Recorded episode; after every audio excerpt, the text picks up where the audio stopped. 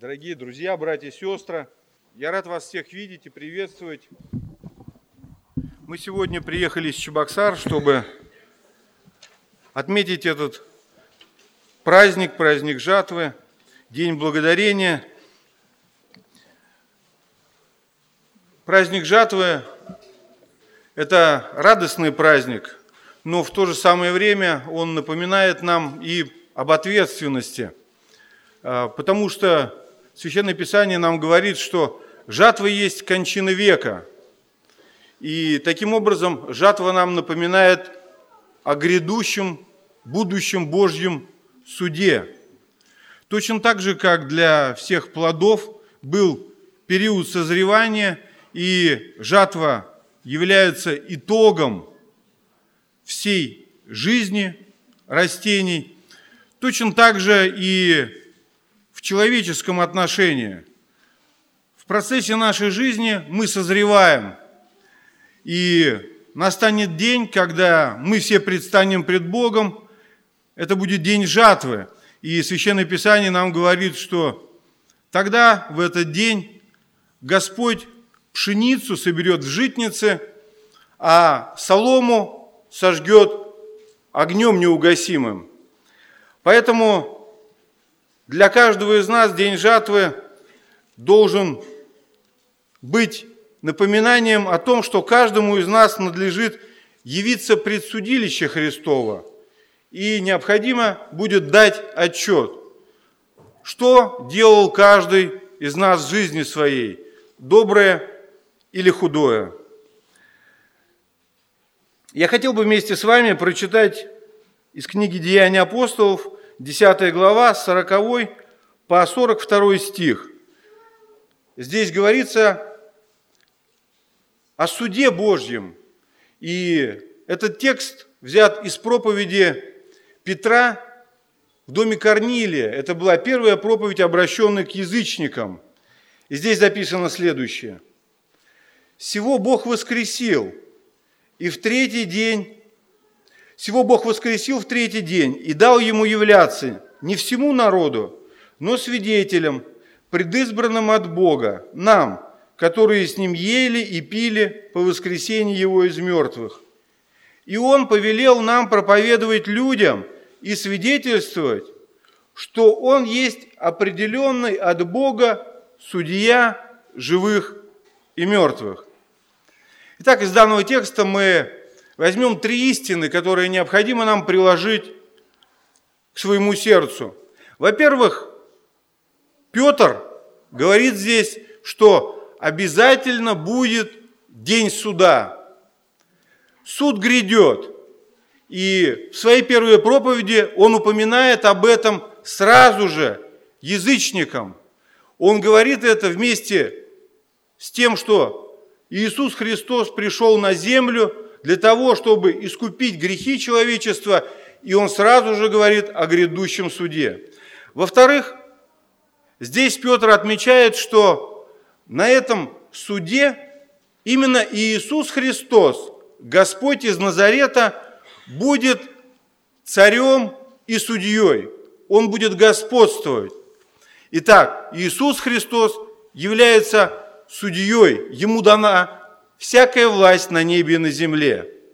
И третья истина, которую необходимо выяснить, это то, что здесь Петр отмечает, что Господь, когда Он вознесся на небо, повелел ученикам своим говорить о том, что грядет суд. И таким образом, здесь мы читаем в 42 стихе, и Он повелел нам проповедовать людям и свидетельствовать что Он есть определенный от Бога судья живых и мертвых. Таким образом, это повеление относится и к церкви.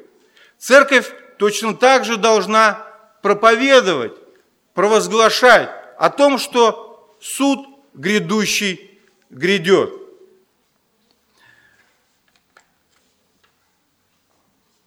Итак, преобладающий материалистический взгляд современного общества – рассматривает существование Вселенной как некую счастливую случайность. И об этом даже наверное, преподают еще и в школьной программе и сегодня. То есть какое-то нелепое, счастливое, случайное событие, повлекшее за собой также серию случайных событий, и таким образом описывается зарождение жизни с материалистической точки зрения. Историю материалисты рассматривают как серию случайных событий. То есть, если посмотреть в прошлое, они говорят, что эти события произошли потому, что по тем или иным причинам, по какой-то случайным, случайным обстоятельствам произошло так, как есть. И будущие материалисты рассматривают как нечто неизведанное, закрытое. И никто не знает, что будет через какой-то период времени, говорят они.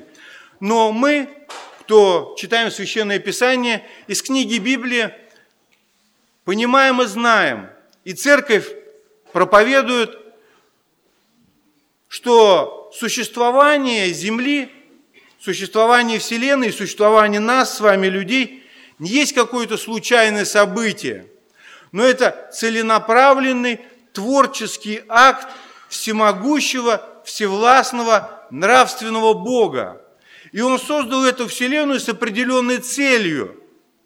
И история это не сеть каких-то циклических событий, как сегодня много модно говорить, что все происходит, происходит по циклу по определенному, и все повторяется, все возвращается на круги своя. Так любят философствовать современные люди. Но Библия нам говорит, что история, она не циклична, а наоборот, она линейна. У нее есть начало, и у нее есть конец – Бог создал Вселенную по определенному плану, с определенной целью. И Он создал ее с тем, чтобы у истории человечества был конец. И все мы движемся или даже мчимся, летим к этому логическому завершению. Людям нужно знать, что каждому из нас – необходимо явиться пред судилище Христова и дать отчет. И об этом пишет апостол Павел в Римлянам 2 глава 6 по 8 стих. Здесь сказано, «Бог воздаст каждому по делам его, тем, которые постоянством в добром деле ищут славы, чести и бессмертия жизнь вечную, а тем, которые упорствуют и не покоряются истине, но предаются неправде, но ярость и гнев. Людям и обществу это высказывание кажется обнадеживающим. Да, Бог действительно воздаст каждому по делам его. И люди имеют надежду на то, что они будут в числе тех людей, которых Бог одобрит или чье поведение Бог одобрит.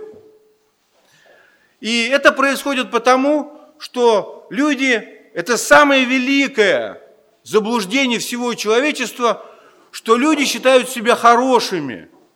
Каждый человек считает себя хорошим. Но я не такой плохой, как другой человек. Может быть, у меня и есть какие-то согрешения, но я намного лучше, чем тот или другой человек.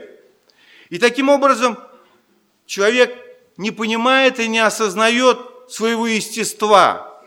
Он не понимает, что человек, по сути, любой, каждый, очень эгоистичен. И Священное Писание говорит, что каждый ищет своего, а не того, что угодно Богу. И каждый из нас испорчен полностью, и у нас нет оснований каким-либо образом хвалиться друг перед другом, и тем более мы никаким образом своими делами не можем оправдаться перед Богом. Об этом нам говорит Священное Писание. Он говорит, Священное Писание нам говорит, нет праведного ни одного, все согрешили, и все лишены славы Божией. Тот, кто говорит, что не имеет греха, обманывает сам себя, и истины нет в нем. И все эти вопросы приводят к различным утверждениям о справедливости Божьего суда.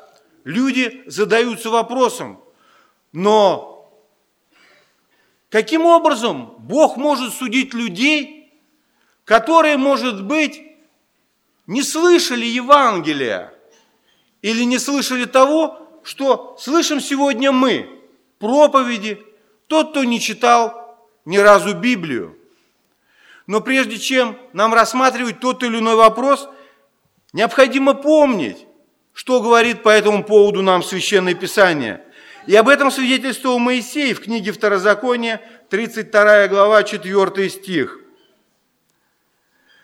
Здесь сказано следующее. «Совершенны дела его, и все пути его правы. Бог верен, и нет неправды в нем. Он праведен и истинен». Итак, что бы ни делал Бог, Он праведен и истинен, и нет неправды в Нем. Говоря по, о справедливости Божьего суда, стоит помнить, что человек создан по образу Божьему, и Господь Бог вдохнул в него дыхание жизни. И таким образом у человека есть вну, у любого человека, живущего на любом континенте, слышал он Евангелие, читал он Библию или не читал, это относится к любому человеку. У любого человека есть внутреннее знание о Боге. И у него есть свидетельство Бога о самом себе. Человек сам своими собственными силами никак не может познать Бога. И поэтому Бог открывает себя людям. Он открывает себя людям, чтобы люди могли познать Бога и искать Бога, как говорил Павел. Потому что Он недалеко от каждого из нас. И поэтому ищущий Его находит, и стучащему отворят. Поэтому, во-первых, когда мы говорим о справедливости Божьего суда, необходимо помнить, что каждому человеку Бог открыл себя – во-первых, через творение. То, что окружает нас, солнце, луна, лес, природа, все это есть свидетельство о существовании Бога. Любой человек, здравомыслящий, который может взглянуть на окружающий мир, может понять, что за всем этим есть Творец.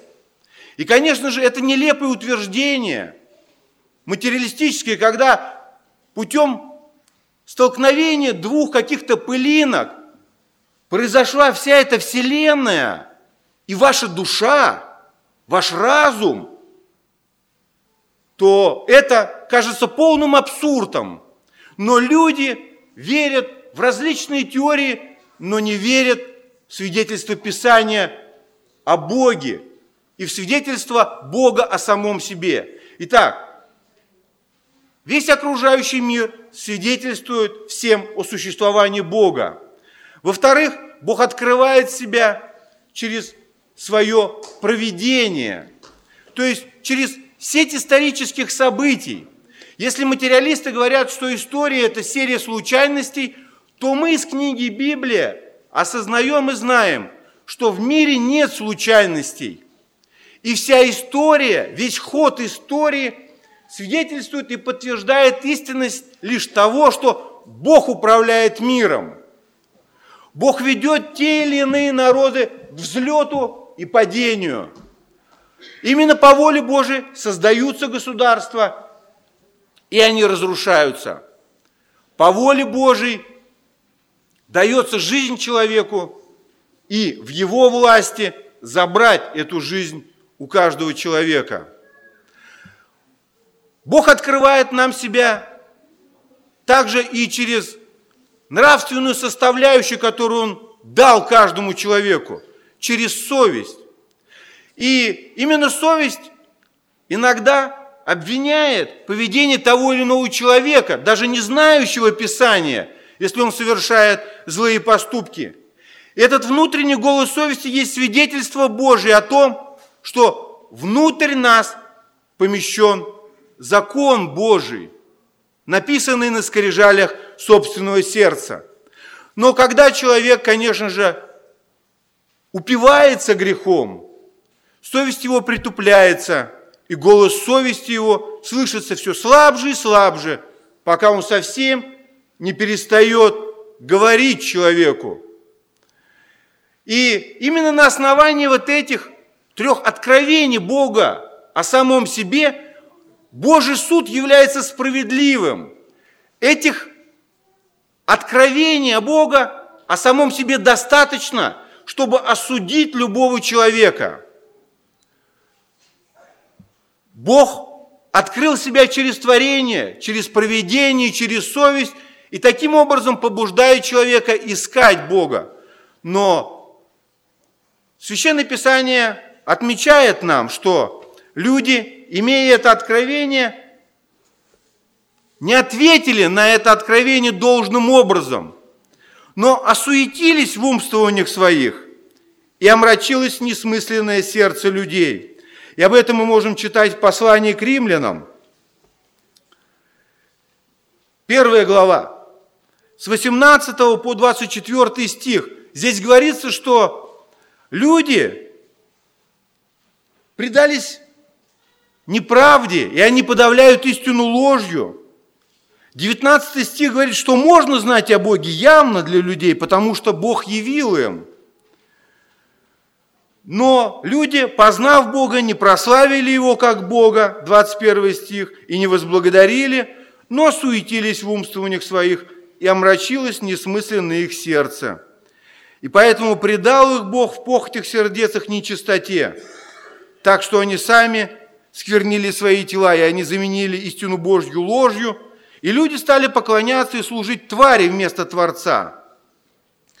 И поэтому любой человек неизвинителен, и открывается Божий гнев на каждого человека. Но благодарение Господу, что тот, кто является судьей, перед кем каждому из нас необходимо явиться пред судилище, Писание свидетельствует, что Он же и является спасителем мира – он же и явил нам истину. Он же и открыл нам путь. Он явил нам Бога во плоти. Это Сын Божий Иисус Христос.